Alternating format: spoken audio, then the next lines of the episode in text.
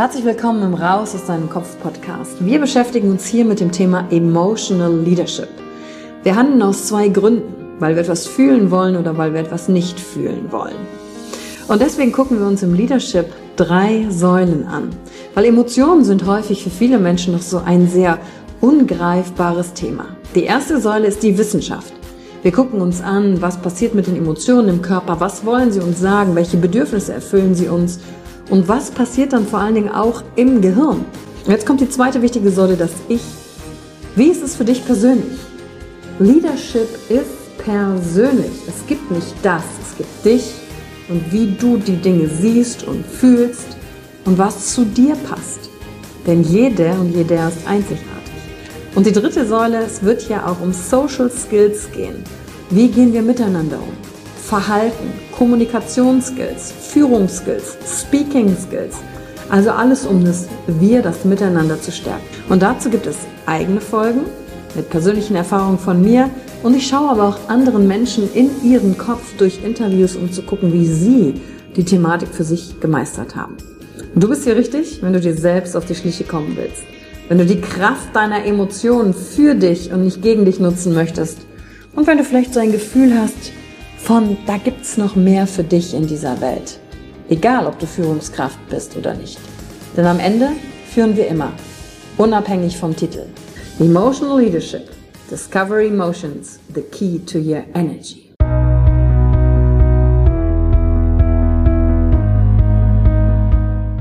Hallo und herzlich willkommen bei einer neuen Folge von deinem Podcast Raus aus deinem Kopf. Hier holst du dir dein Wissen und deine Inspirationen rund um das Thema emotionale Intelligenz und Kompetenz. Danke fürs Einschalten. Viel Spaß mit der heutigen Folge.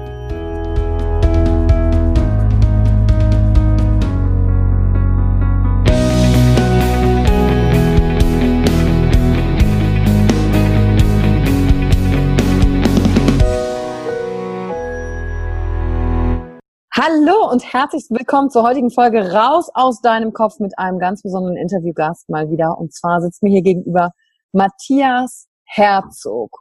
Und sein Name ist vor allen Dingen in Norddeutschland super bekannt, vor allen Dingen unter dem Motto Spitze sein. Denn Matthias ist seit mehr als zwölf Jahren ja, in der Arbeit mit Menschen zugange. Und er hat eine ganz besondere Kombination, denn er verbindet Betriebswissenschaften, das ist so sein Hintergrund, Wirtschaftsingenieur hat er studiert, mit seiner, ähm, mit seiner Hobby-Leidenschaft Sport. Also wir haben hier auch einen Ironman vor uns sitzen, das habe ich deiner Vita entnommen.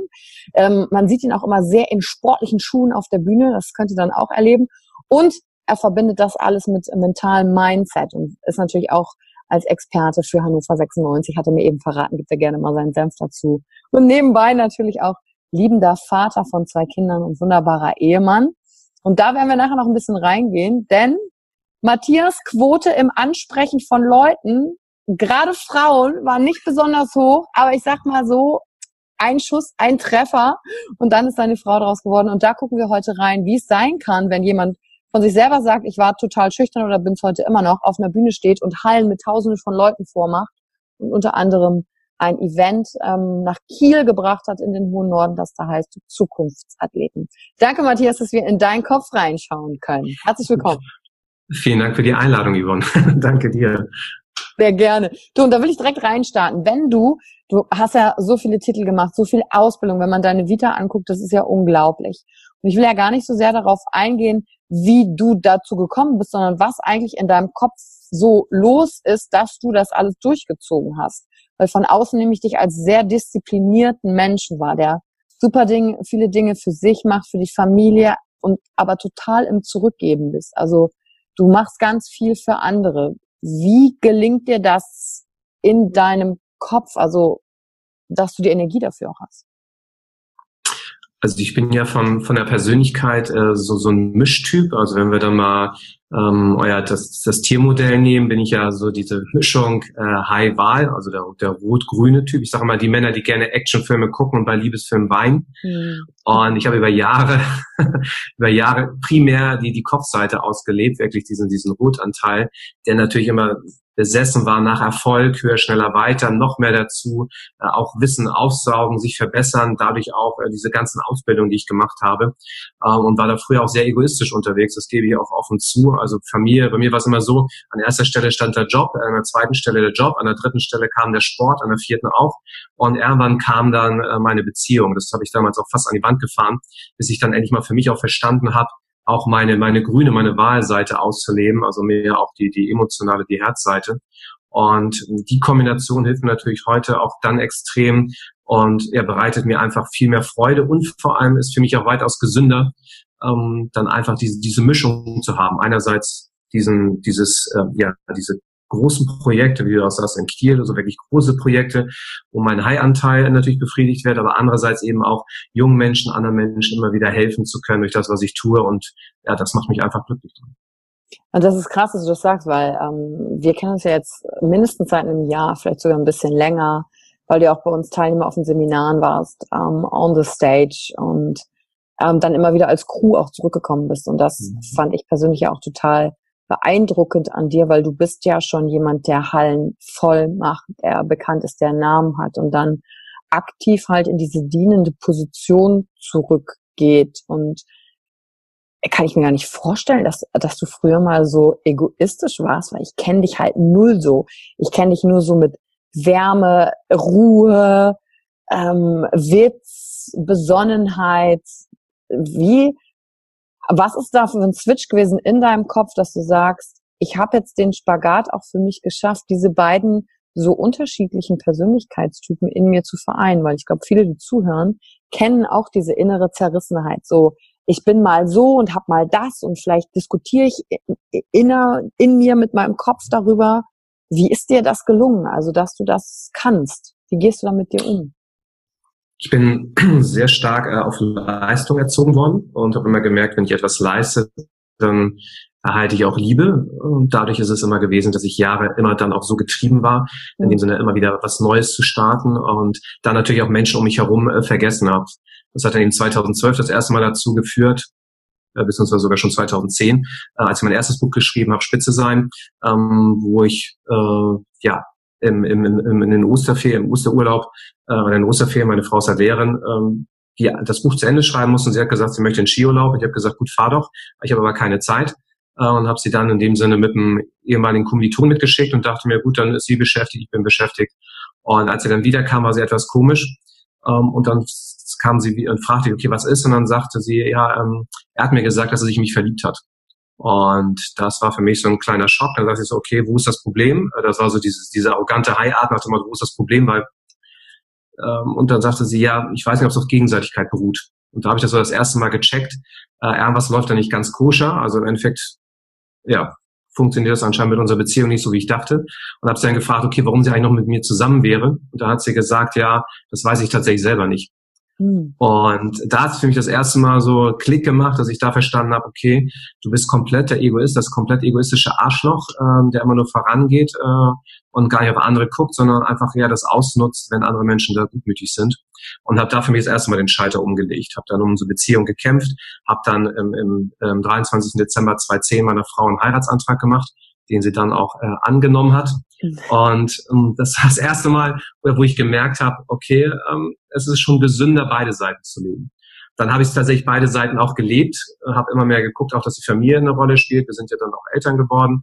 Äh, jetzt im, im Sommer kommt ja auch unser, unser drittes Kind, unsere dritte Tochter. Da habe ich vier Frauen zu Hause.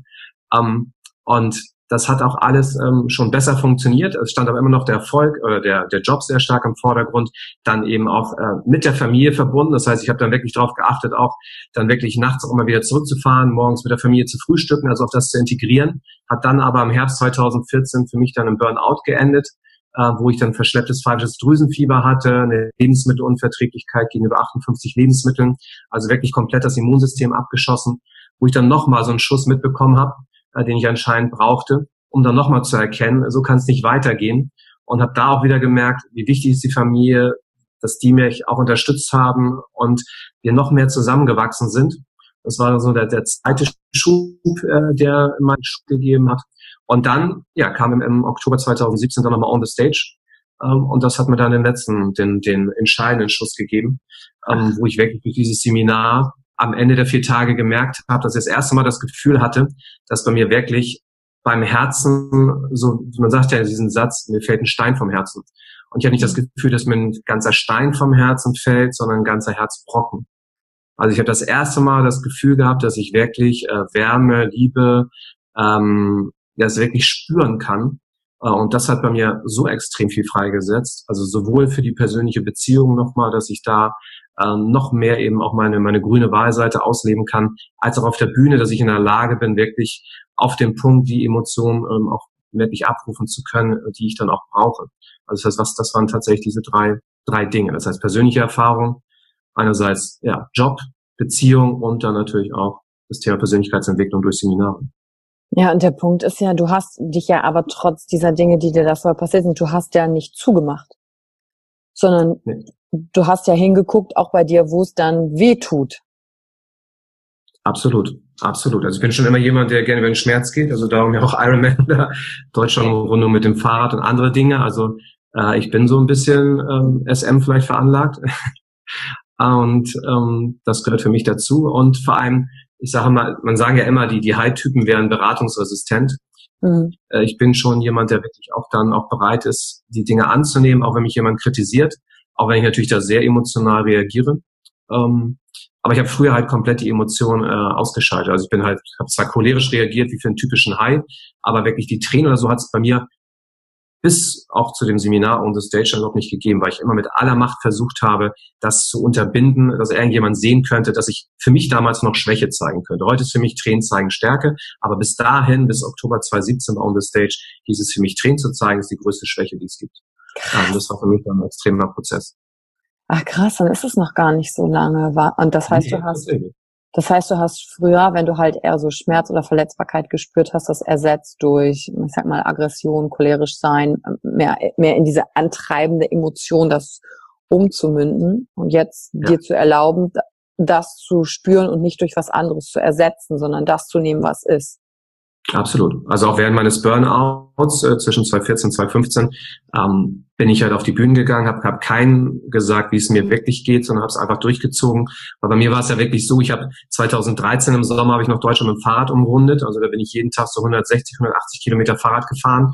Ähm, dann in, in drei Wochen dann so 4000 Kilometer äh, auch mit 30, 35 kmh. Das war kein Problem. Und ein Jahr drauf, während meines Burnouts, war ich nicht mehr in der Lage, meine Frau bei 10 kmh mit dem Fahrrad zu begleiten, äh, wenn sie gelaufen ist und ich mir auf dem Fahrrad saß, ohne dass ich danach eine Woche grippalen Infekt hatte. Das heißt, mein Körper war bei höchstens 30 Prozent Leistungsfähigkeit, aber es hat keiner außen gesehen, weil ich mir nicht habe anmerken lassen.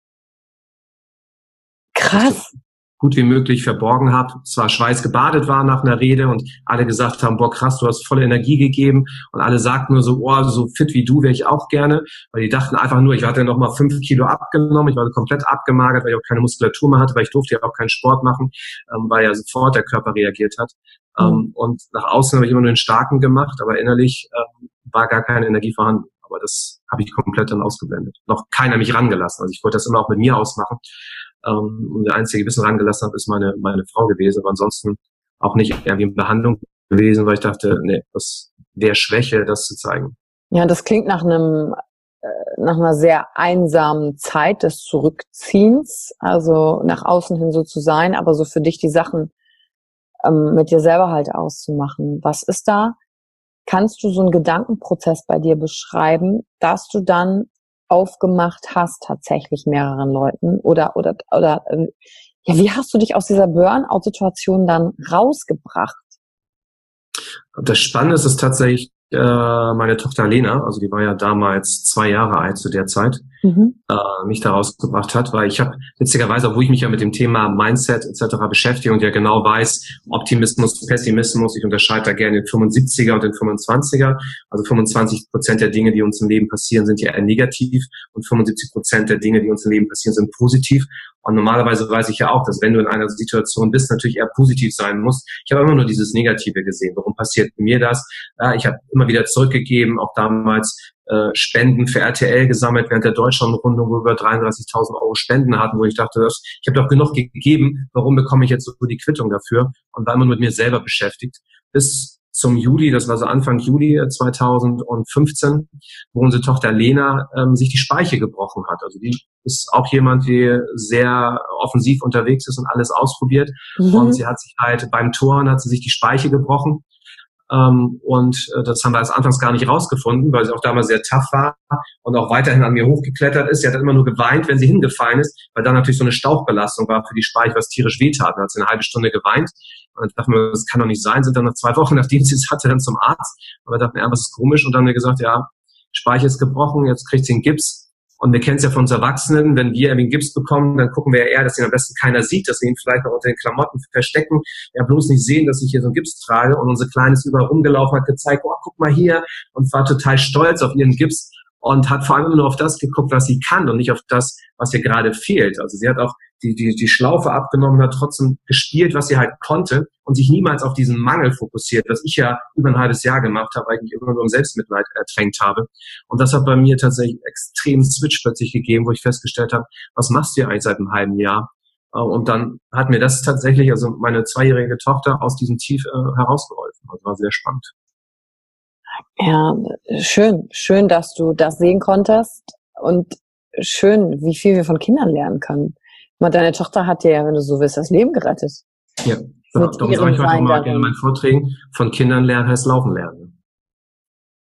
Krass. Toll. Ja.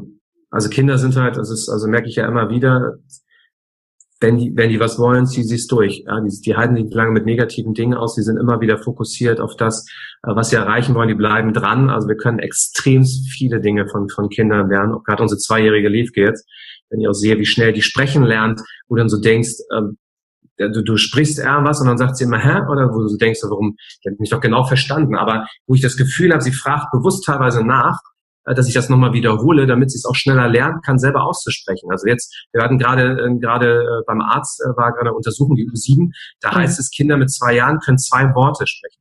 Und wenn wir gerade uns durchziehen, unsere Levke, die spricht im Augenblick Gesetze, die sind teilweise sechs, sieben Worte lang und die sind in der richtigen Reihenfolge. Also es ist, die ist so dahinterher, sauber sprechen ähm, zu lernen, wo du denkst, krass, und das macht sie halt natürlich durch Nachahmung, durch Wiederholung. Und das sage ich ja auch in meinen Vorträgen, sagen wir es ja auch ja, nachahmen, Modeling of Excellence. Ja, also es ist, Kinder können so viele Dinge, aber sobald sie halt sechs oder sieben sind und in die Schule kommen, ist es halt vorbei mit dem Lernen auf gut Deutsch, obwohl es da eigentlich erst anfangen sollte. Das ist halt das Fatale. Ja, dann kommen sie halt in ein anderes System rein, wo das dann natürlich in der Art nicht mehr gefördert wird. Und wir Erwachsenen, wenn wir ja ins Modeling of Excellence gehen, kommen, äh, bei Kinder gehen da so spielerisch ran, habe ich den Eindruck. Und wir stehen uns dann mit unseren Gedanken im Weg, die dann sagen, ah nee, du kommst mir doof vor, ah nee, das bist du ja gar nicht, ah nee, also da, dieser Subtext im Gehirn ist irgendwie so krass, der dann dagegen steuert, dass man gar nicht erst zulässt, vielleicht über die Nachahmung zu kommen. Oder man sagt, nee, Nachahmen ist nicht gut, dann kopiere ich ja jemanden, ich will ja einzigartig, also wir machen es komplett schwer in unserem Kopf damit. Ja, ja, diese, diese Mindfuck, wie man so schön nennt, ne? komplett. Das haben Kinder gar nicht. Die denken nicht drüber nach. Also sagen wir mal, zu viel Denken stört. Und da sind nur Kids so weit voraus. Ja, dann sagt man ein Kind zwar mal, denkt man nach, aber gerade das, dieses Intuitive einfach zu tun, anstatt vorher das einfach so, ja, alles zu zerlegen. Ja, was, was wird der andere von mir denken, wenn ich dieses oder jenes tue? Das macht ein Kind ja nicht, sondern es tut's und findet es dann sogar noch lustig, wenn es noch teilweise schief geht. Ja, und da können wir extrem viel lernen, verschiedensten Weisen von, von Kids einfach. Was, hast du was, was du machst, wenn du sagst, ja, wir sollen nicht so viel nachdenken?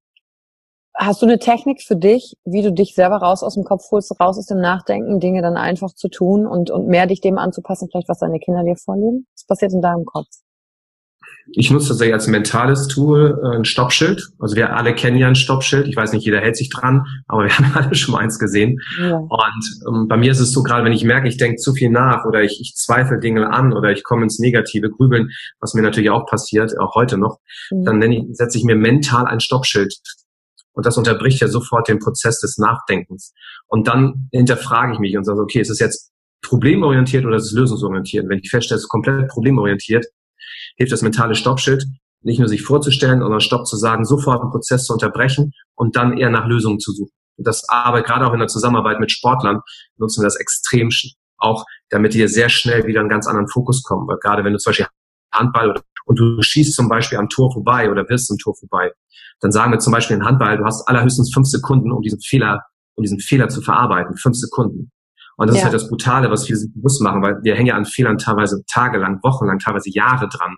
Aber ein Sportler hat fünf Sekunden. Wenn du im Handball nicht innerhalb von fünf Sekunden reagierst, hast du den nächsten Gegenstoß, hast den nächsten Ball verloren. Das heißt, du musst extrem schnell Dinge dann auch hinterfragen. Und darum sagen wir auch gerade dann, wenn ich einen Fehler mache, einfach nur zwei Fragen zu stellen. Punkt eins, was habe ich gut gemacht?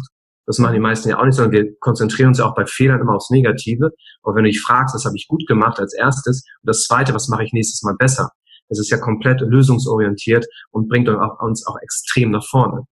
Das ist ja auch in der Kindererziehung, wenn dann unsere Tochter zum Beispiel lernen sollte, auf Toilette zu gehen. Was habe ich anfangs gemacht? Ich habe immer nur gesagt, du hast schon wieder in die Hose gemacht, du hast schon wieder in die Hose gemacht, du bist schon wieder scheiße und wieder hast du das und wieder ist die Hose voll, heute sechs Hosen und immer so weiter.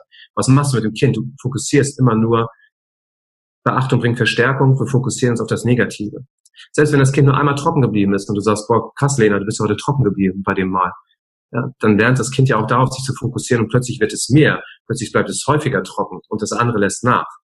Ja, das ist ja das einfach, da hinzuschauen, was, was Menschen können, also was sie gut machen und die Fehler teilweise irgendwie auszublenden. Ja, und das hat mich gesagt, ein halbes Jahr während meines Burnouts natürlich extrem runtergezogen, erst als ich das weggelassen habe und das einfach ausgeblendet geguckt habe, was kann ich tun? Ich kann mich ja trotzdem ein bisschen bewegen, vielleicht nicht Fahrrad fahren über 100 Kilometer, aber hey, ich kann inzwischen wieder ganz langsam Fahrrad fahren. Also wenn ich heute auch oder auch laufen gehe. Früher habe ich gesagt, wenn ich laufen gehe, doch nicht unter 15 Kilometer. Was soll die Sporteinheit? Heute gehe ich für drei oder fünf Kilometer einfach mal laufen, weil ich sage, es geht mir nicht um Zeit, es geht mir einfach nur um die Freude, um den Spaß, bisschen um die Gesundheit. Und das ist ein ganz anderer Fokus. Und dann freue ich mich auch über kleine Erfolge, was ich über Jahre, Jahrzehnte überhaupt nicht konnte.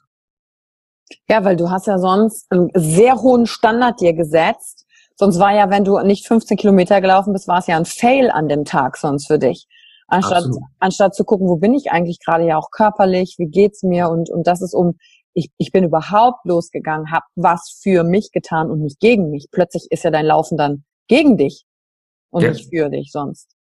Absolut, absolut. Ist es dir ähm, die Technik mit dem Stoppschild im Kopf, ähm, fällt, ist dir das leicht gefallen? Musstest du das üben? Klappt das an manchen Tagen besser oder schlechter? Üben auf jeden Fall. Also es ist schon, also ich bin visuell, damit ist es natürlich schon mal schon mal leicht. Ich habe eben auch in den letzten Jahren natürlich auch, also in den letzten Jahren noch viel mit mit Mentalübungen gearbeitet. Dadurch ähm, fällt mir schon leichter, mit Sicherheit anderen, die es noch nicht kennen. Und gleichzeitig gibt es natürlich auch Tage, wo es wo es einfach besser funktioniert äh, als an anderen Tagen, wo ich dann auch mal vielleicht so drinne bin, dass so viele Dinge schief laufen, mhm. ähm, dass es dann natürlich auch schwerer fällt. Aber wichtig ist wirklich auch da für mich, dann dran zu bleiben. Und da brauche ich teilweise auch ein zweites oder drittes Stoppschild oder auch noch eine andere Technik zusätzlich, wo ich sage, okay, ähm, jetzt schreibt er auch nochmal zusätzlich einfach auch nur die Dinge schriftlich auf, zum Beispiel, die heute gut gelaufen sind, um es einem noch bewusster zu machen. Ne? Also einfach auch für dieses Thema, auch wofür bin ich dankbar, was sind meine Erfolge, dann eben auch da schnell in, in einen anderen Gedankenfluss zu kommen, im Positiven. Hm, das ist schön, dass du das teilst, denn für diejenigen, die halt zuhören, und für mich war das ja auch früher so, immer wenn ich Leute über diese Gedankensachen habe sprechen hören, wie sie das alles so regeln, ich dachte, ja, bei euch sieht das so leicht aus, aber habt ihr nie Tage, wo es halt euch mal schwer fällt oder nicht? Und dann zu sagen, ja, auch wenn ich da vorne als der Trainer darin stehe und der Sprecher und du gehörst ja zu den Top 100 äh, Excellent Speakern, zu sagen, ja, ich bin aber auch nur ein Mensch und dann läuft es manchmal gut und manchmal schlecht und dann brauche ich halt die, das nächste unterstützende Tool für mich, wie das, was du gerade gesagt hast mit dem Aufschreiben. Und das beruhigt, glaube ich. Das beruhigt insofern zu sagen, mh, hm, fuck dich dann nicht ab, wenn, obwohl du ja weißt, dass du die Nummer mit dem Stoppschild kennst, sie an Tagen dann mal nicht kannst, wie gehst du dann mit dir um an den Tagen, wo es dir halt schwerer fällt? Fängst du dann an, da noch auf dich einzuhacken, weil du dann nicht in der Lage bist, dein eigenes System äh, für dich selbst anzuwenden? Oder wie gehst du in dem Augenblick mit dir um? Ne? Absolut. Und immer, wie gesagt, da auch einfach sich Fehler einzugestehen. Das hat bei mir früher auch nicht gegeben. Also das, also ich habe schon Fehler anderen gegenüber eingestanden, aber es war immer so, ich habe auch bis heute noch extrem hohe Ansprüche an mich und auch das Team, mit dem ich arbeite, die müssen extrem viel da aushalten. Da habe ich auch extrem hohe Erwartungen, was auch teilweise Zeiten betrifft äh, der Arbeit, wo ich sage, okay, normalerweise erwarte ich dann auch schon, dass wir dann auch abends teilweise um elf oder zwölf oder teilweise eins auch äh, dann teilweise noch geantwortet wird, wenn ich weiß, sie sind eh wach, muss ich gleichzeitig auch mal wieder zurückreisen. Also das ist ja eine lebenslange Reise. Und es ist ja auch so etwas, ich meine, ich bin inzwischen jetzt auch 42, ähm, was du natürlich logischerweise über Jahre, Jahrzehnte von dir und von anderen verlangt hast, das zu lernen, ist halt eine extreme Herausforderung. Und ich habe wirklich da regelmäßig auch äh, mit meinem Team ähm, da äh, Rücksprachen und habe jetzt glücklicherweise auch Menschen im Team, die mir auch wirklich ganz klar sagen, wenn ich zu weit gehe. Also es ist ja auch das, mhm. ähm, erstmal so Menschen zu haben, die dir auch wirklich sagen, wenn es nicht passt oder wenn du dich im Ton vergreifst, was mir auch heute noch passiert, was du natürlich aber nicht so merkst. Also sprich, wenn du als High unterwegs bist, merkst du nicht, dass du sehr fordernd bist und sehr aggressiv kommunizierst. Ähm, das merkt natürlich dann Wahl, der sehr sensibel ist, äh, die Antennen, der merkt das sofort. Ähm, und das immer wieder bewusst zu machen und auch einzugestehen, auch, auch mich zu entschuldigen, äh, wenn ich mich mal im Ton begriffen habe, das ist ein ja, lebenslanger Lernprozess und gerade aktuell bin ich auch extrem bei uns im Team, weil unser Team auch immer größer wird, dabei auch zu lernen, auch Vertrauen abzugeben, äh, zu delegieren, weil ich natürlich am liebsten alles selber gemacht habe, weil ich dann weiß, dann wird es vernünftig.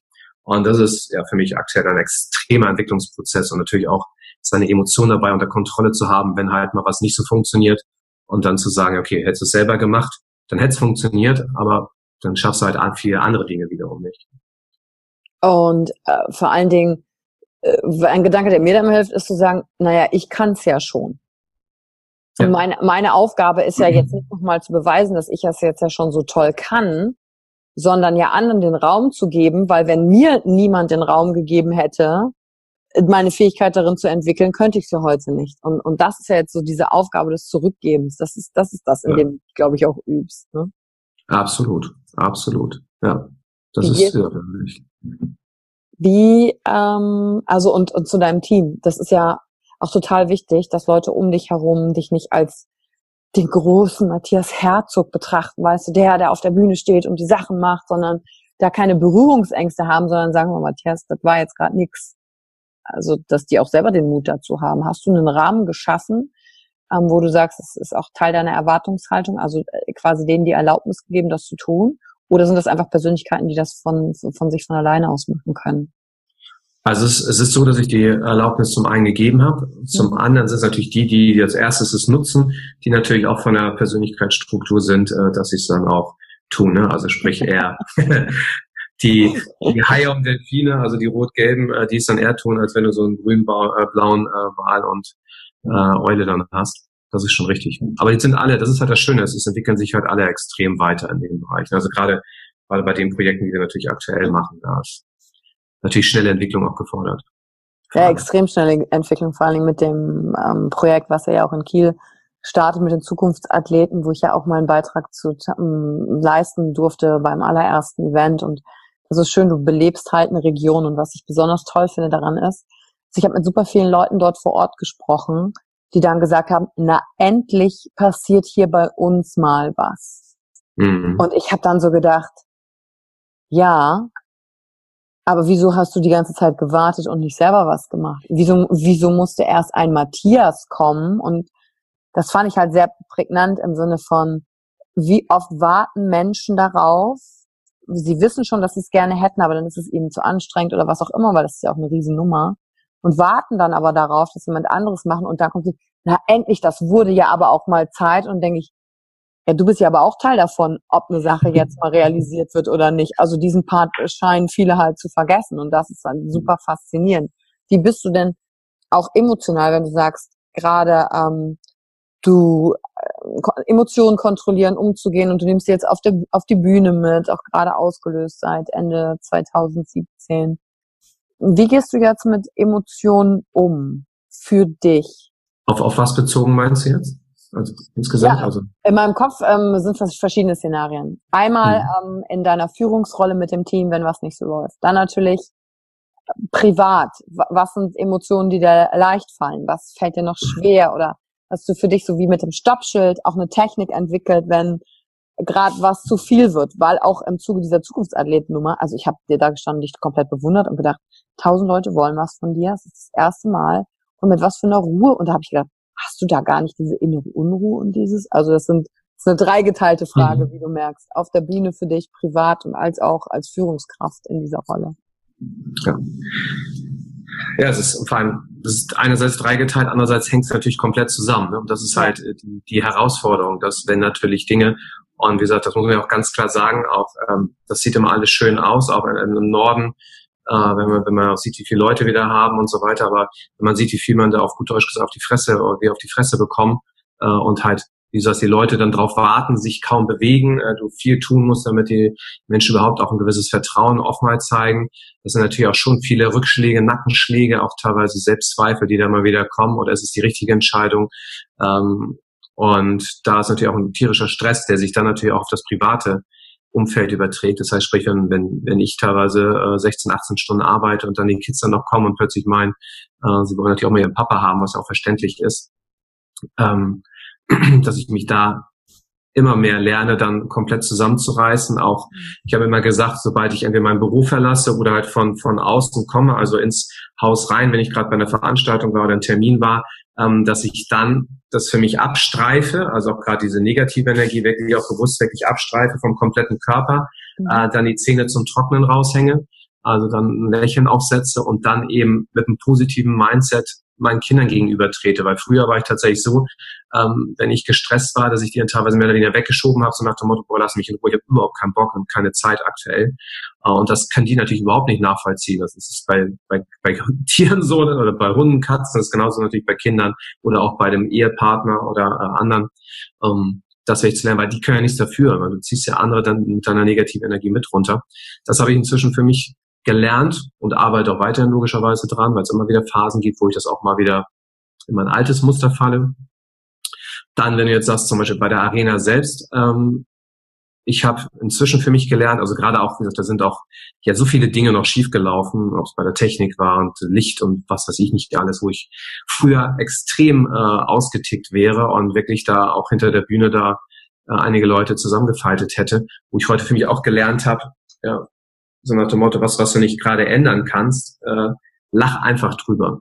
Ja, lach drüber, äh, schieb es weg, äh, kannst dich immer noch im Nachhinein drüber aufregen. Und das funktioniert inzwischen glücklicherweise sehr gut, so dass ich auch gerade da, als wir diese Veranstaltung hatten, für mich komplett alles andere ausblenden konnte und einfach auch nur dieses dieses Positive gesehen habe und einfach glücklich darüber war, was da gerade passiert. Also mich wirklich rein auf das Positive Referenten ja, nicht nur, dass ihr da seid, was mir natürlich auch geehrt hat und tierisch gefreut hat, sondern auch, äh, dass ihr da so einen tollen Job gemacht habt auf der Bühne. Und das, ja, gibt dann auch die Energie, gerade selber auf der Bühne natürlich dann auch selbst performen zu können. Hm. Das heißt, die eine Technik ist zu Hause, du streifst das ab, also richtig so, machst du dann auch eine Bewegung, so als würdest ja. du aus so einem Anzug ja. raus oder genau, das halt so wegstreichen? Genau, wirklich, genau, wirklich wegstreifen, komplett, genau, vom, vom Arm runter, die Beine runter, komplett auch der Rücken, also wirklich Brust auch, also wirklich alles so, als wenn man die negative Energie dann rauslässt. Genau. Also ich habe noch eine andere Technik, so eine, so eine Wasserhahn-Technik, die ist auch sehr cool. Ähm, die nutze ich dann aber eher, wenn ich wirklich mehr Zeit habe, ähm, weil das Abstreifen geht ja am schnellsten. Also Wasserhahn-Technik sieht so aus, dass ich, dass ich entspreche, also diese negative Energie, die ich im Körper habe, dass ich für mich dann mich hinstelle, Augen schließe und mir vorstelle, dass unten am rechten Fuß ein Wasserhahn dran ist. Und diesen Wasserhahn werde ich, drehe ich in meinen Gedanken auf, schraube dann diesen Verschluss auf und dann diese eklige, braune, glibbrige, negative Masse lasse ich alle auf den kompletten Körper rausfließen. Ah. Und wenn das alles raus ist äh, und um mich herum diese Matschepampe dann ist, dann schließe ich in Gedanken den Wasserhahn, ist natürlich ganz wichtig, weil jetzt kommt das andere. Ich gucke meistens dann, dass ich so stehe, dass hinstelle, gerade wenn die Sonne draußen scheint, dass ich für mich den, ich mich aufrecht hinstelle, Brust raus, tief einatme und dann die Sonnenenergie, die dann zum Beispiel entweder dann äh, aus der, also am Fenster oder halt auch am liebsten dann draußen dann wirklich Energie reinfließen lasse in den Körper und diese positive Sonnenenergie, diese, diese gelbe Energie in meinen Körper reinfließen lasse. Das ist natürlich auch wichtig, dass der Wasserhahn ungeschlossen ist, bevor das Ganze wieder rausfließt. Und dann lasse ich die Energie rein ja, und habe dann einen komplett anderen, ein ganz anderes Energielevel, eine Wärme wirklich im Körper und kann dann natürlich auch ganz anders agieren. Und das mache ich dann meistens, wenn ich wirklich mal merke, so jetzt könnte ich eigentlich gerade kotzen, auf gut Deutsch gesagt, und habe gerade die Zeit, beziehungsweise nehme ich mir die Zeit. Wir wissen ja, es gibt keine Zeitprobleme, nur Prioritätenprobleme. Hm. Aber dann nutze ich das. Das kannst du natürlich nicht in der Arena machen, aber da kannst du dann trotzdem was abwischen. Ja, schön und danke, dass du dieses Tool ähm, mit uns teilst. Als du es gerade erzählt hast, kann ich das auch richtig bildlich sehen halt, ne? wie der, wie der dicke C quasi der Wasserhahn ist und wie so ein Krug, aus dem alles rausläuft, dann ist er wieder fresh und dann kann ich wieder gute Sachen reinfüllen und dass wir ja nur das Gefäß sind. Aber womit wir es befüllen, haben wir da auch selber im Griff. Und das heißt nicht, dass es einem immer leicht fällt, aber wir, es gibt Möglichkeiten, selbst darüber zu bestimmen, was wollen ich, was wollen wir eigentlich in unseren Krug reinfüllen lassen. Ne? Absolut, absolut. Und das ist ja das, gerade wie du sagst, das ist ein richtig wichtiger Punkt. Wir haben es halt selbst in der Hand und das ist halt das, von was machst du es abhängig? Meistens machen wir unser, unser aktuelles Befinden, unsere Emotionen immer von anderen abhängig. Ich nenne das ja auch gerne diesen schwarzen Peter. Äh, nehme ich den schwarzen Peter an oder sage ich, nee, äh, das passt gerade nicht für mich. Das können wir eben selber entscheiden, weil sobald du halt deine, deine eigenes Befinden, deine eigenen Emotionen von, von anderen abhängig machst, von Situationen, von Personen, übergeben wir auch die Macht über unser Leben an andere. Für mich ist dann immer so dieses Bild der Marionette immer sehr mhm. schön, wo ich dann sage, du bist halt dann äh, eine Marionette, die von anderen Menschen gesteuert wird. Ja, und die Frage ist, bist du da auch bereit, die Verantwortung, diese, Selbstverantwortung, die Eigenverantwortung zu übernehmen? Weil nur dann, wenn du oben wirklich dann diese, diese diese, diese Streben dann eben abschneidest, gerade auch von den Eltern zum Beispiel, diese Kinder von Eltern haben, ähm, nur dann haben wir ja wirklich auch eine Chance, unser Leben zu bestimmen. Und das kapieren die meisten Menschen ja teilweise bis zu ihrem Tod nicht. Äh, mal sich wirklich von anderen Dingen zu trennen und mal selber zu sagen, hey, ich habe selber in Hand. Das ist halt die Gefahr dann. Ja, so wie du dich getrennt hast von dem von der alten Geschichte des egoistischen Matthias hin zum äh, so kann mein Leben nicht weitergehen mit den Dingen, die dir das richtig äh, ein Stoppschild dir ins Leben gegeben haben. Hier geht's nicht weiter, sonst bist du krank, sonst hast du dieses, sonst hast du jenes. Aber dann auch da loslassen zu können, wenn durch all das, was du jetzt erlebt hast, 42 bist du, hast jetzt Kinder, gibt's was, gäbe es was, wenn du die Möglichkeit hättest, in der Zeit zurückzureisen, was du deinem jüngeren Matthias gerne mitgeben würdest? Also eine Sache, die du gerne vielleicht eher gewusst hättest, Natürlich ist es de facto nicht möglich und alles ist dazu geworden, wer du bist, aber wenn du sagst, Mensch, das wäre schon geil gewesen, wenn ich das schon mal eher gewusst hätte, weil vielleicht heute hört jemand zu, der jünger ist. Und der kann das dann von dir mitnehmen. Das Spannende ist, oder das Schlimme ist ja tatsächlich, gewusst habe ich es ja schon vorher. Also ich arbeite als Beispiel ja so jetzt mit dem Persönlichkeitsmodell, also hier mit, mit, dem, mit dem Tiermodell oder auch ähm, Disk oder Insights, wie man es auch schimpfen will, Rot, Gelb, Grün, Blau, Weiheral, äh, Eude, äh, Hive, ähm, arbeite ich seit 2004 kenne ich das. Mhm. Dass ich es anwende, ist wirklich erst seit 2010, wieder nächsten Schritt 2014, also mit diesen Phasen, wo ich richtig auf die Fresse bekommen habe, auf gut Deutsch, da habe ich es immer mehr gemerkt und, und heute glaube ich so, dass ich es inzwischen endlich mal verstanden habe. Ähm, das heißt, das Spannende ist, das Wissen war schon immer da, ich habe es noch nicht angewendet oder nur ist gut. Äh, was, was ich aber daraus extrem lerne, ist das Thema ähm, Team. Also wirklich, also Team in allen, in allen Bereichen. Team in der Beziehung, also sprich wirklich mehr das Familiäre zu leben. Das hätte mir vieles äh, erleichtert, wenn ich das schon viel früher hatte. Also auch früher zum Beispiel Kinder zu haben, also was, was Kinder einfach für ein Geschenk sind, weil wir auch sehr spät die Eltern geworden sind, auch jetzt im Sommer. Meine Frau wird jetzt auch 40, äh, ich bin 42 da, dann so gesehen das dritte Mal Papa zu werden. Und da sind andere schon in unserem Umfeld teilweise, dass die Kids, die Kids da schon Abitur ähm, machen. Das heißt, da war ich sehr spät. Das würde ich jedem empfehlen, da wirklich das, das familiäre früher zu leben und genauso äh, Team auch zu leben im Job, mehr eben anderen Menschen zuzutrauen, anderen Menschen mehr äh, ja, ins Vertrauen zu ziehen, mehr zu delegieren, mehr auch zu nutzen, äh, dass, dass du Menschen, äh, andere Menschen um dich hast, die es genauso begeistert sind für eine Sache wie du, ähm, weil das einen viel schneller voranbringt. Also dann das, das wirklich zuzulassen. Und vor allem äh, noch früher wirklich in dem Fall auch, was damit ja natürlich auch verbunden ist, ähm, das, das Geben, das Dienen. Ja, also wirklich ähm, das Dienen, also da war für mich auch, hast es ja anfangs angesprochen, dieses, dieses Thema in der Crew zu sein bei euch, ähm, extrem wertvoll. Also ich habe ich hab das Gefühl gehabt, tatsächlich, dass ich durch das Dienen mehr gelernt habe als früher, wo ich, wenn ich selber auf der Bühne stehe oder Seminarteilnehmer war. Das sind ja drei verschiedene Schritte, weil ich kannte bisher immer nur die Sicht von der Bühne äh, ins Publikum und von dem Publikum in die Bühne. Und jetzt eben wirklich zu dienen, auch auf dem Boden rumzukrabbeln, äh, da Gummibärchen aufzusammeln und sonstiges, wo ich ja auch weiß, es waren ja auch einige Kollegen von mir, die ich schon seit Jahren kenne, äh, mit denen ich auch inzwischen auch selbst auf der Bühne stehen darf, die dann zum Beispiel beim Personality Bootcamp äh, waren bei Tobi, äh, die dann zu mir kamen und sagten dann, äh, Matze, ähm, geht's dir wirklich so schlecht, dass du jetzt äh, bei Tobi im Team aushelfen musst? Wo ich dann gemerkt habe, okay, was habt ihr, glaube ich, noch nicht verstanden. Ähm, weil das ist, das ist das, was mich in der Persönlichkeitsentwicklung mal extrem nach vorne gebracht hat, wirklich dieses, dieses Dienen äh, zu können und auch einfach zu sagen, ich bin, also, ich bin doch nichts Besseres. Ja, das ist, ich meine, habe ich früher schon nicht einen Anspruch gehabt, aber das nochmal zu merken, hey, es geht doch nicht darum, bist du besser, bist du schlechter. Jeder hat seinen Wert, jeder ähm, trägt seinen Beitrag dazu äh, dass Dinge funktionieren und dass dieses, dieses Team, dieses gemeinsam, diese Crew auch, auch bei euch dazu sehen, dieses von Herzen weg, das ist das, was mich extrem beeindruckt bis heute und was wir jetzt auch Step by Step dabei sind, ähm, umzusetzen. Ja, wo ich auch jetzt merke, wir haben nächste Woche eine, treffen uns mit unserem Team, mit unserem mit unserer Crew, wo wirklich Menschen von sich aus sagen, hey, äh, Matze, wir wollen euch unterstützen, wir wissen, wie schwer ihr es habt, in Kiel dieses Event umzusetzen. Äh, wir lassen uns doch mal ein Wochenende machen, äh, wo wir wirklich dann uns alle mal gemeinsam Gedanken machen, äh, wie können wir das in Kiel noch besser aufstellen, mhm. weil ihr seid aber Augenblick immer noch allein, wir wollen euch einfach helfen. Und du merkst, sie kommen von sich aus und bitten, bitten oder bieten es an, dass sie ihr Wochenende mit dir verbringen, um dich zu, um dir zu helfen, wo ich ja schon Pipi in den Augen habe und Gänsehaut, wenn ich, wenn ich dran denke, dass Menschen bereit sind und nicht sagen, ich möchte dafür Summe X haben, sondern es einfach tun, äh, weil sie es einfach von intrinsisch wollen, weil sie merken, du bewegst etwas, wir helfen Menschen, wir entwickeln Menschen, das ist genial. Ja, das, hat es bei mir bis vor eineinhalb Jahren nicht gegeben. Das ist super genial. Ähm, ich kann das teilweise auch selber dann nicht glauben. Ähm, und das, das ist ja auch das, was mich an dir so beeindruckt hat. Guck mal, so wie wir dich beeindrucken, beeindruckst du ja auch uns oder mich da als Crew und dass es halt null um, um dich geht, sondern du ganz genau weißt, hey, ich schaff den Rahmen, damit andere sich entwickeln können, weil ich mich schon entwickeln durfte in diesem Schritt, aber auch nur, weil ja andere vor mir diesen Rahmen für mich gehalten haben.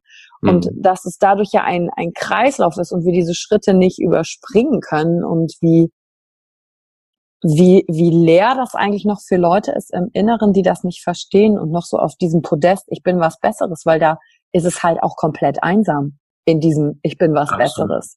Und sich dann ja. zu fragen, ist es vielleicht nicht ein Schutz, weil du Angst hast, genau das zu zeigen, was du jetzt Matthias gelöst hast, Verletzbarkeit mit Menschen zu sein und wie viel Erfüllung da drin stecken kann. Du hast gerade gesagt, Gummibärchen vom Boden weg. Es geht ja darum, dass der Raum wieder schön ist. Mhm. Und die Tätigkeit an sich separat betrachtet, denkt man jetzt, naja, super, kann mir Schöneres vorstellen, ich bin durch all das gegangen, aber zu verstehen, dass diese Tätigkeit ja Teil eines größeren Ganzen ist und dazu beiträgt, dass Menschen ihren Schritt gehen können, ihren Traum leben können und um weiter voranzugehen, ist ja pure Erfüllung. Und kannst du das glauben, dass jetzt Leute für dich kommen und sagen, ich will dir helfen ohne Geld? Also kannst du das richtig fassen, dass die das machen? Das ist verrückt, oder? Das ist krass. Es ist es ist unfassbar, ja. Also das ist, äh, ich weiß auch schon, dass ich da nächste Woche auch, wenn ich dann wieder mit denen zusammen sein werde, dass ich da auch wieder Tränen in den Augen habe, äh, wenn die dann da ähm, alle dann da sind. Und das hat es bei mir früher auch nicht gegeben. Ähm, aber es ist einfach total erfüllend und ja, erwärmend fürs Herz. Und das ist einfach das, das schön fühlen zu können, einfach, ne, diese, diese Emotionen. Und auch vor allem ähm, dem zuzulassen. Also auch, auch früher hatte ich nicht also früher hätte ich auch gar nicht mich getraut, äh, auch anderen zu sagen, wenn etwas nicht so läuft, sondern ich hätte dann immer dann eher gesagt, so nach dem Motto, ja, nö, ist alles super. Also wenn mich heute jemand fragt, das, also ich kenne das ja, ne? Jemand fragt, und wie geht's?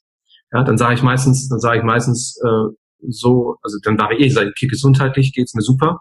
Äh, gleichzeitig äh, gerade hier finanziell oder da das oder hier dieses Projekt, äh, das, das frisst dann auf und so, ähm, und dann, dann trenne ich das auch. Ja, früher habe ich gesagt, ja klar, alles bestens. Ja, in dem Sinne. Andere sagen so bei allem immer so, ach, es muss. Ja, aber es ist nicht, ich finde das, also diese, diese nur diese Extrem in die eine oder andere Richtung finde ich total Bullshit, sondern auch da einerseits auch ehrlich zu sein, aber andererseits natürlich auch schnell für mich zu gucken, dass es nicht darum geht, irgendwie äh, Mitleid von anderen zu bekommen, ähm, sondern in dem Sinne eher auch gemeinsam vielleicht nach Lösungen zu suchen, äh, ist natürlich was ganz anderes. Ja, und wenn du nicht teilen würdest, wenn du nur so allgemein antwortest, das ist ja auch ähm, Wahnsinnsfähigkeit, konkret zu sagen, was ist. Weil wir bewegen uns ja so oft in so allgemein Aussagen und dann sagen, dadurch gibst du ja den anderen Menschen die Chance, dich als Mensch Matthias nochmal ganz anders kennenzulernen und eine Möglichkeit zu bieten, dir auch helfen zu können, weil du so differenziert antwortest, ne? Absolut, absolut. Gibt's noch was, wovor du Angst hast? Etwas, wovor ich Angst habe. Also, es ist tatsächlich so, bei, bei unserer Eventreihe, die wir jetzt machen, mhm. Äh, das ist halt in dem Sinne hat so ein Ausmaß, so eine Größe, dass ich nicht unbedingt Angst habe, aber schon Respekt ähm, wo wir da am Ende des Jahres stehen. Ja, also auch gerade, und wir denken ja immer, ja, wann sind die Rückschläge mal vorbei? Aber wie gesagt, also gerade auch mit dem, mit dem Licht und Ton, was wir da auch für, für Herausforderungen hatten, was, was für viele Außenstehende sind, es gibt immer so viele Dinge, die da Einflüsse haben. Und da mache ich mir dann schon ähm, Gedanken, äh, was das jetzt betrifft. Und ähm, im Persönlichen, ich meine, ich habe in Zukunft drei Töchter, also vier Frauen zu Hause. Hm. Natürlich schon so, ähm, dass ich mir da tatsächlich ein bisschen mehr Gedanken mache, auch um, um meine Mädels, ähm, wie es da nachher auch zukünftig hingeht, äh, auch mit den mit der Entwicklung der Gesellschaft gebe ich ganz offen zu, also diesen Egoismus, ähm, der mir tierisch auf den Senkel geht, also dass viele Menschen einfach dieses jeder denkt an sich, nur ich denke an mich und wenn jeder an sich denkt, ist dann alle gedacht, lebt. Und gerade Frauen sind dann natürlich noch eher betroffen als Männer. Also gerade wenn nachher mal Kinder im Spiel sind, auch wenn du teilweise die Beziehungen siehst, dass Menschen ja heute auch nicht mehr bereit sind, an einer Beziehung zu arbeiten. Also ich bin mit seit meiner Frau, jetzt am 10.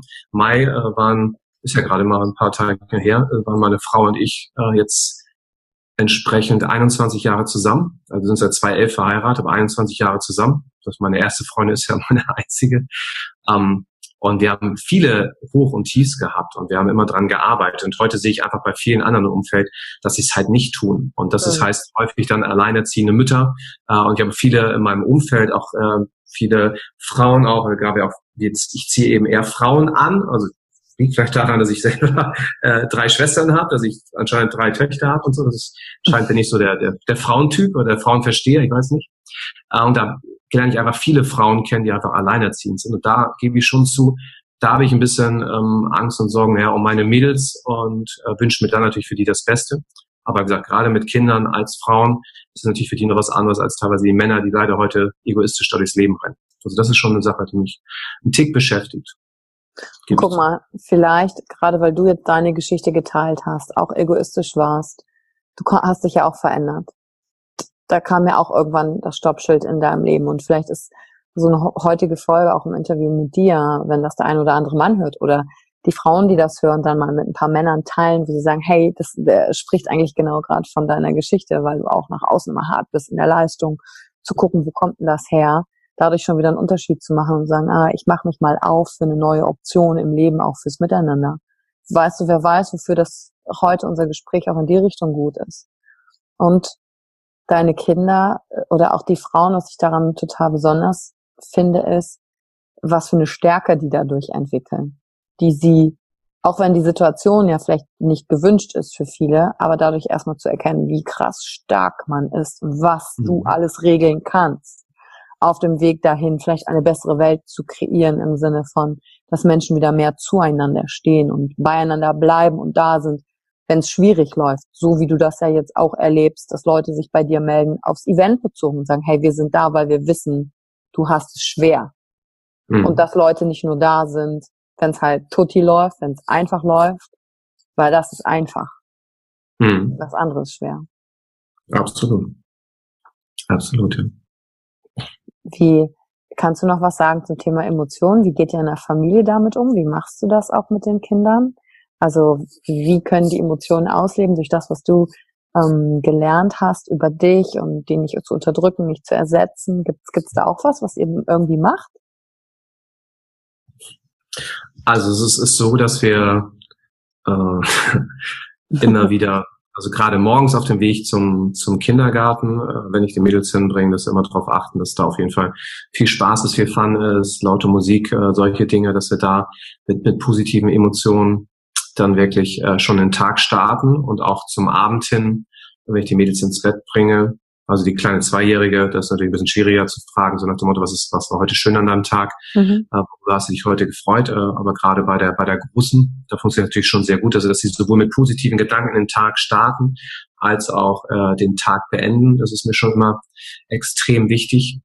Äh, und dann ist es auch der Unterschied zu mir damals. Also wenn ich zum Beispiel ähm, hingefallen bin oder mir wehgetan habe, ähm, dann arbeite ich auch schon gerne mit Ablenkung äh, bei meinen Mädels, so nach dem Motto, ähm, ich fahre hin, dass ich dann gucke, dass ich schnell die, die, ähm, die, den Fokus weglenke von, von diesem Schmerz, aber gleichzeitig äh, meinen Kindern auch die Möglichkeit gebe, ähm, da wirklich auch diesen den Schmerz zu empfinden. Äh, früher habe ich mal gedacht, so nach dem ach komm, habe ich auch gesagt, gerade bei unserer ersten Tochter, nach dem, ach komm, war doch gar nicht so schlimm, äh, mhm. was ich urteilen kann. Ähm, das für mich auch lernen durfte, ähm, dass ich da ganz einfach auch das, ja, zulasse, also dass, es, dass unsere Tochter auch wirklich dann auch weint, dass ich sie in den Arm nehme und diese Geschichten. Weil ich konnte früher auch zum Beispiel gar nicht Nähe auch zulassen. Das habe ich erst in meiner Beziehung gelernt, wirklich äh, auch Menschen in den Arm zu nehmen oder so. Das war für mich früher ein No-Go gewesen, fremde Menschen in den Arm zu nehmen. Und das durfte ich dann auch natürlich im Rahmen meiner Beziehung dann mal lernen. Und was hat sich für, für dich verändert, seitdem du das kannst? Das ist ein sehr angenehmes Gefühl, dass ich mich geborgen fühle. Äh, und früher war es für mich so ein bisschen so komplette Distanz und so unangenehmes Gefühl. Und inzwischen finde ich das total angenehm. Und darum machen wir auch gerne Free Hugs Aktion, macht ihr auch gerne. Und das ist so genial. Und vor allem nochmal, das Geile ist ja, gerade die Menschen, die bei uns auch im Team sind, ähm, ich ziehe halt auch bei uns im Team. Wir haben halt nicht die typischen Delfine, sondern wir haben so eine Mischung wirklich aus, aus Walen und Eulen. Äh, und das weiß er selbst, die sind ja normal gegenüber äh, fremd, also eh schon Umarmung äh, skeptisch, aber wirklich dann zu sehen, die Menschen, die vor einem Jahr äh, noch nicht mal ähm, teilweise ja Menschen nach ein paar Tagen oder Wochen in den Arm genommen haben, plötzlich es lieben, äh, rauszugehen und äh, wildfremde Menschen zu umarmen, äh, das ist halt auch geil. Das heißt, dass, dass du siehst, dass alleine die, dadurch, dass sie auch bei diesen äh, Aktionen von uns dabei sind, äh, dass sie sich extrem in ihrer Persönlichkeit entwickeln und komplett andere Menschen sind, wo du siehst, boah krass, kannst du nicht glauben, dass das äh, Eulen, Delfine, äh, Eulenwale sind, sondern die haben schon echt da den Delfin, den sie dann wirklich mal rauslassen. Das ist ja das Spannende.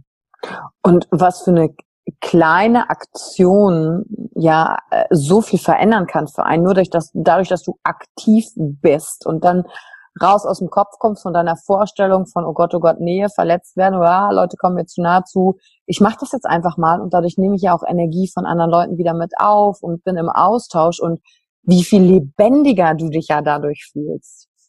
Ja, ja, und vor allem, gerade wir haben es ja bei uns im, Norden gemacht, also gerade zu Weihnachten das erste Mal in so einem Einkaufszentrum in Kiel. Und da haben wir ja gesagt, ja gut, äh, können wir uns trauen, der Norden ist halt so ein bisschen äh, kühler und so, ist Weihnachten, da sind vielleicht auch die Nordlichter so ein bisschen unterwegs. Ähm, aber da wurden, haben wir uns gesagt, gut, machen wir es zum Valentinstag nochmal. Ähm, und äh, das Spannende ist halt zu sehen, also wie auch die Nordlichter, wo man ja auch wieder diesen, ja, dieses Gedanke im Kopf, Nordlichter sind kühl reserviert, die trauen sich gar nicht, da wird gar keiner sich umarmen lassen. Da haben wir schon überlegt, soll überhaupt die Presse kommen, äh, weil wäre blöd, wenn du Fernsehbilder hast äh, und dann lässt sich keiner, keiner umarmen. Will.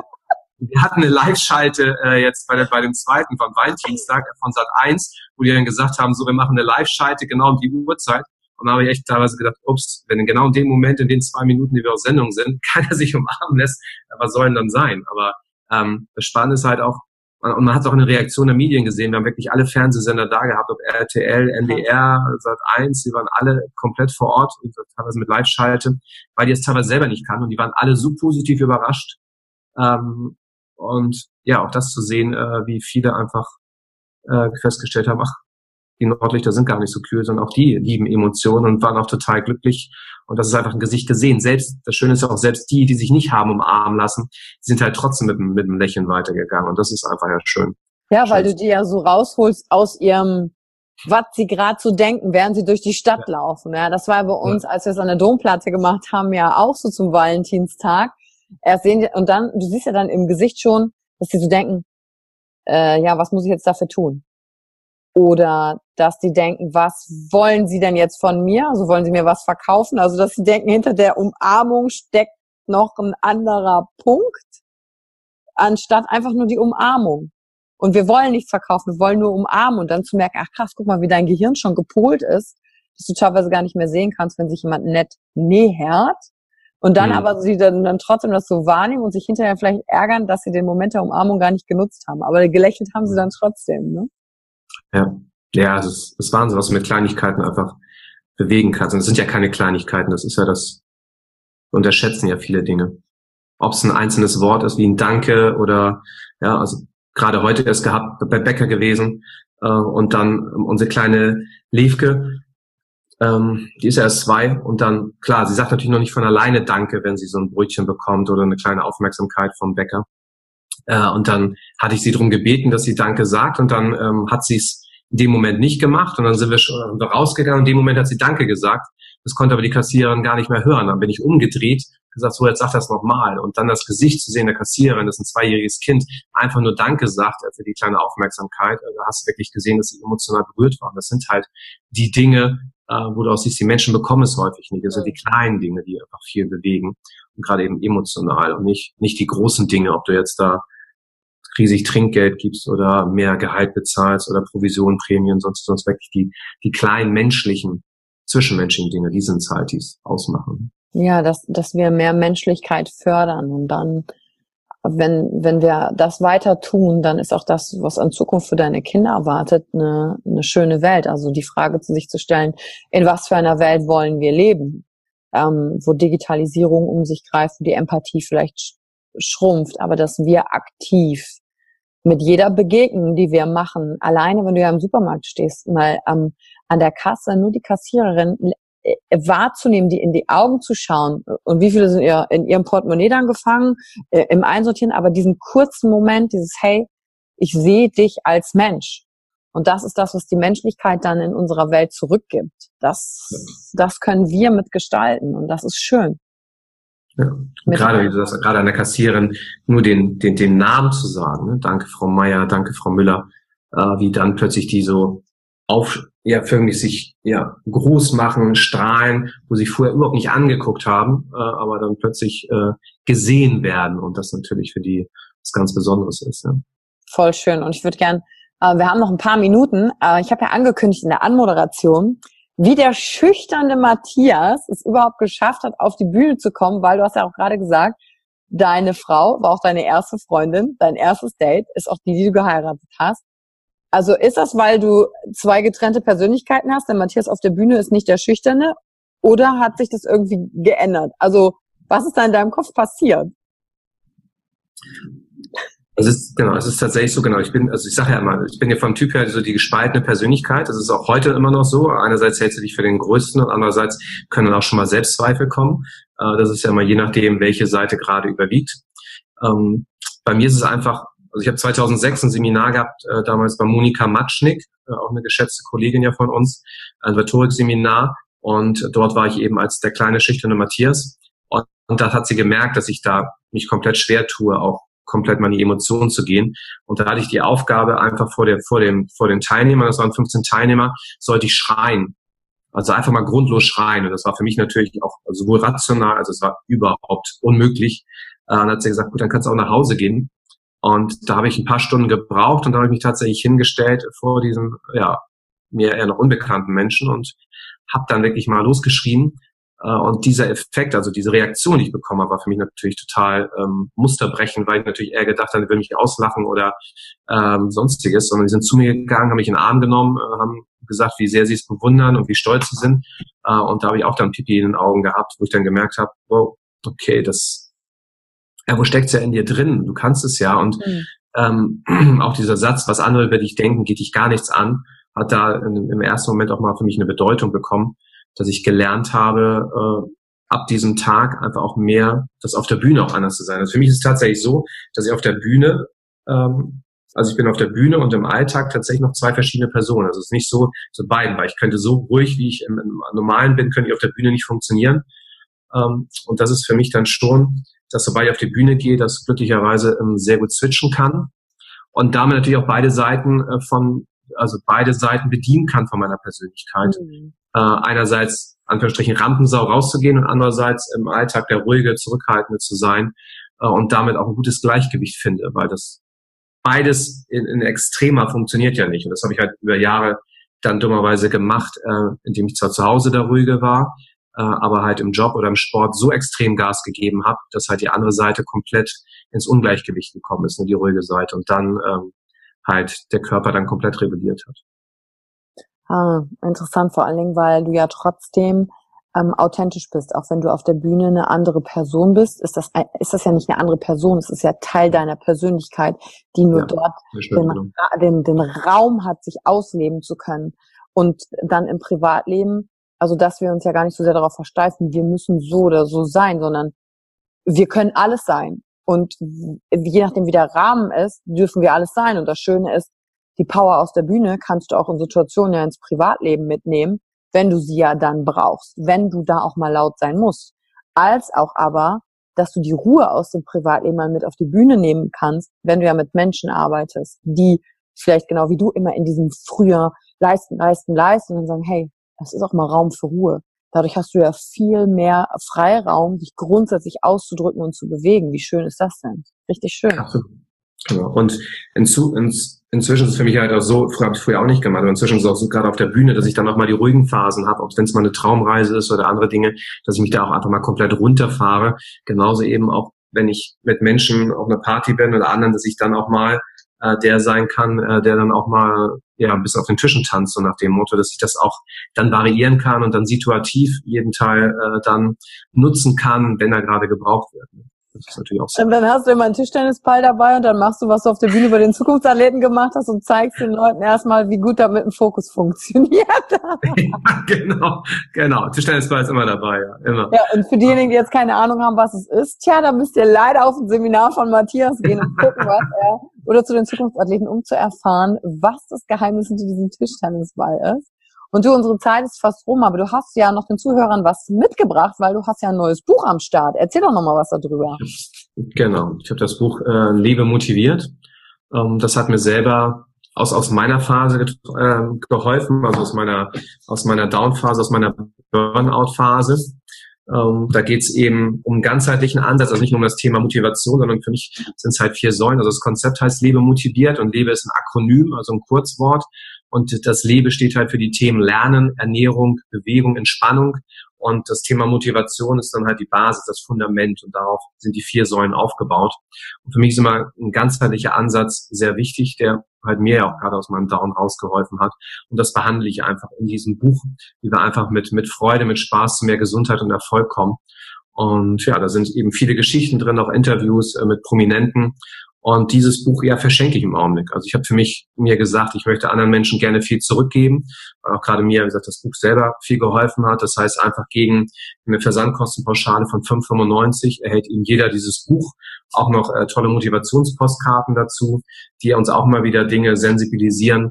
Und ja, damit möchte ich in dem Sinne auch was zurückgeben an jeden, der am Ende seines Lebens sagen kann, ich habe mein Leben so gelebt, wie ich es gerne, wie ich es mir auch gewünscht habe und nicht wie andere es für mich vielleicht für gut geheißen haben. Sehr schön und auch vielen Dank für dieses großzügige Angebot. Wir packen alles unten in die Show Notes. Wie kann ich das Buch bei dir bekommen? Haben wir den Link, wo wir nachher draufklicken und dann sind wir genau, da? Genau, einfach einen Link. Genau, da kann man es bestellen und dann schicken wir es eben entsprechend genau okay. dann per Post dann direkt drauf. Vielen Dank und dann packen wir das in die Show Notes. Dann kannst du da nachher gucken, wenn die Podcast-Folge vorbei ist und direkt draufklicken, bevor die Auflage wieder vergriffen ist und du warten musst, bis neu gedruckt wird. Hol dir schnell das Lebe motiviert Buch. Und zum Abschluss möchte ich dir gerne noch, vielleicht hast du ja schon mal in den Podcast reingehört, drei Sätze beginnen, die du einfach beendest. Bist du bereit? Ich bin bereit. Okay, dann Satz Nummer eins. Das mutigste, das ich je getan habe, ist. Das mutigste, was ich je getan habe, ist meine Frau anzusprechen. Wie ging das? Also da würde ich jetzt gerne noch mal ein bisschen wissen, wie du das gemacht hast. Also, also ich gebe zu, äh, unsere Freunde haben ein bisschen äh, nachgeholfen äh, auf der auf der Dis, äh, auf der Disco-Tanzfläche und haben dann so dafür gesorgt, dass ihre Freundin und äh, meine Kumpels dass wir plötzlich so nah zusammenstanden, ähm, dass wir dann äh, nebeneinander standen, genau, und dann uns zueinander gedreht haben. Ähm, aber wie gesagt, da habe ich sie dann auf der Tanzfläche dann entsprechend dann noch angesprochen, äh, weil die anderen wussten schon äh, vorher Bescheid, dass wir füreinander bestimmt sind anscheinend. Genau, und dann habe ich tatsächlich getraut, äh, sie auch anzusprechen. Warst du nervös? Ich bin, äh, ich bin teilweise heute noch nervös, je nachdem, mit welchen Frauen ich mich unterhalte, weißt du. Ach, wie süß, sehr gut. Ich weiß gar nicht, wie ich hier am Zappeln bin, dass ich mit dir ein Interview führen darf. Ähm, hast du schweißnasse Hände? Also ich habe schon, also meine sind feucht, meine Hände hier. Ja, also das einerseits feucht, das andere ist bei mir, also ich bin, ich kriege immer auch Schläge von meiner Frau, äh, weil äh, untenrum bei mir passiert immer so viel. Also ich meine jetzt äh, in dem Füße. Bereich der Füße, ja. Äh, meine Füße sind immer sehr am Wackeln. Äh, das haben meine Töchter leider übernommen. Dann gibt's immer teilweise beim Fernsehgucken, äh, schlägt dann meine Frau dann teilweise äh, um sich und haut uns einmal kurz auf die Oberschenkel, weil wir zu sehr am Zappeln sind. Äh, ich musste ja auch da, ich musste tatsächlich in der Grundschule auch schreiben, Matthias muss während des Unterrichts auf seinem Platz sitzen bleiben, musste ich, durfte ich 100 Mal schreiben. Ähm, weil da kam schon dieser rote Anteil raus, dieses sich bewegen zu wollen. Ähm, das war ja auch immer witzig in der Schule dann gewesen. Ähm, wenn ja, ich habe auch, gibst du, ich habe in der Schule relativ viel Blödsinn gemacht und das war dann immer spannend. Also gerade auch im Gymnasium äh, kann ich mich gut dran erinnern, mal an einen Kunstunterricht, das war Weihnachten. Da hat er ähm, haben wir mit Geschenken. Also wir hatten dann so einen Weihnachtsbaum, da waren Geschenke, es war einfach nur Pappe, äh, so, eine, so eine Kisten waren einem Geschenkpapier eingepackt und die haben da halt durch, durch den Kunstraum geschossen. Und ich habe dann einmal anscheinend, ich kann zwar nicht Fußball spielen, aber ich habe so gut anscheinend geschossen, dass ich die Lampe runtergeholt habe. Also die hing ja so an langen Kabeln und dann hing die Lampe, Lampe plötzlich runter. Und dann kam der Kunstlehrer dann rein nach der Pause und hat gesagt, wer war das? Und dann hat sich keiner gemeldet. Da haben wir gut zusammengehalten. Dann hat er sich einen rausgesucht, den Ruven, der war bei uns immer für Blödsinn zuständig den hat er dann gesagt, das war's bestimmt du. Und dann bin ich zum äh, Lehrer hingegangen und gesagt, nee, sorry, ich bin das gewesen. Hat er gesagt, es ist schön, dass du deinen, dass deinen Klassenkameraden verteidigen möchtest, aber dir glaube ich das nicht. Ach, guck mal. Ja. ja. Das war dann so, genau, immer schon in dem Fall so teilweise nett zuvorkommt, Schwiegermutters Liebchen, Liebchen, äh, Liebling, aber Hast du dir einmal so, einen, so, so, so einen netten Ruf aufgebaut, dass wenn du dann äh, Bullshit verbockt hast, keiner glaubt, dass du es tatsächlich warst, ne? Absolut, genau. Beim Abschreiben waren es auch immer die anderen, auch wenn ich gerne geschrieben habe. Ist auch clever, Matthias. Ist auch ja, clever. Das konnte ich schon immer gut anscheinend, ja. Okay, du gehen wir mich ja auch anders erlebt. Ja, ich habe dich anders erlebt. Gehen wir auch rüber zum nächsten Satz. Peinlich ist mir. Also da ich inzwischen ja schon alles hinter mir habe, auch mich nackt auszuziehen von Menschen, die mich nicht äh, kennen, ähm, peinlich. Ähm, es, es ist echt schwierig. Also früher wäre mir vieles peinlich gewesen, wenn ich mich verspreche oder wenn ich vor anderen Menschen äh, keinen geraden Satz rauskriege. Peinlich ist mir, äh, dann würde ich sagen, wenn ich, wenn ich pupse. Und andere bekommen es mit. Genau, genau, das wäre jetzt meine Frage. Weil andere es gehört haben oder weil sie es riechen. Ne? Wenn keiner was mit. Ja, wenn sie ja, es riechen, genau. Ja, wenn sie es riechen. Und die Quelle des Pupses ausfindigbar machen. Äh, genau. Ausfindbar machen. Wie heißt genau. das? Man weiß, wer es gemacht hat. Genau so. Ja, absolut. Genau. Okay. Und dann noch der letzte Satz. Ich bewundere an anderen. Ich bewundere an anderen, dass sie, dass sie es schaffen, äh, sich keine Gedanken darüber zu machen, was andere über sie denken. Schön. Das ist doch ein guter Abschluss für den heutigen Podcast. Und da danke ich dir für deine Zeit, für die ehrlichen, ehrlichen Einblicke über den ursprünglich mal egoistischen Matthias bis hin zu Burnout, über wie du dich rausgekämpft hast und dem Geschenk, was du uns mitgegeben hast. Und da danke ich dir sehr für deine Zeit. Und wenn du heute die Podcast-Folge bis zum Schluss hierhin gehört hast, will ich mich auch bedanken, weil die sind immer lang, die sind eine gute Stunde und dass du dir diese Stunde Zeit nimmst zu sagen, hey, da steckt bestimmt ein Impuls drin, ein Satz. Und wenn heute wieder sowas dabei war, dann freue ich mich natürlich über deine Bewertung und Kommentare und alle Links zu Matthias und ihm folgen willst, auch auf Instagram mal sehen willst, wie seine Family ist, was die so morgens machen auf dem Weg zum Kindergarten und so, dann klick einfach unten in die Show Notes, besorg dir das Buch und ich freue mich, wenn du wieder dabei bist bei der nächsten Folge. Mach's gut. Tschüss. Tschüss. Danke für die Zeit, die du dir heute genommen hast, um dieser Folge zuzuhören. Damit hast du wieder etwas für dich getan, das dir niemand nehmen kann. Und wenn dir etwas aus dem Podcast gefallen hat, bewerte ihn gerne und teile ihn mit anderen Menschen, die dadurch auch wachsen können. Wenn du Fragen hast oder dir eine Folge zu einem bestimmten Thema wünschst, schreib mir auf Instagram oder Facebook. Ich freue mich von dir zu hören. Deine Yvonne. Danke, dass du dir heute die Zeit genommen hast, reinzuhören. Die Folge hat dir gefallen? Dann lass mir doch eine Bewertung da. Schreib mir auf Instagram auch, wenn du einen Wunsch für eine eigene Folge hast. Und teile die Folge mit jemandem, der dir wichtig ist, wo du denkst, ah, der oder sie könnte davon profitieren. Und wenn du mehr zum Thema Emotional Leadership wissen möchtest, folge einfach den Links in den Show Notes. Ein Einstieg in unsere Welt der Emotionen könnte für dich auch die Emotion Entdeckertour sein. Ich freue mich auf dich und ganz besonders, dass du hier bist.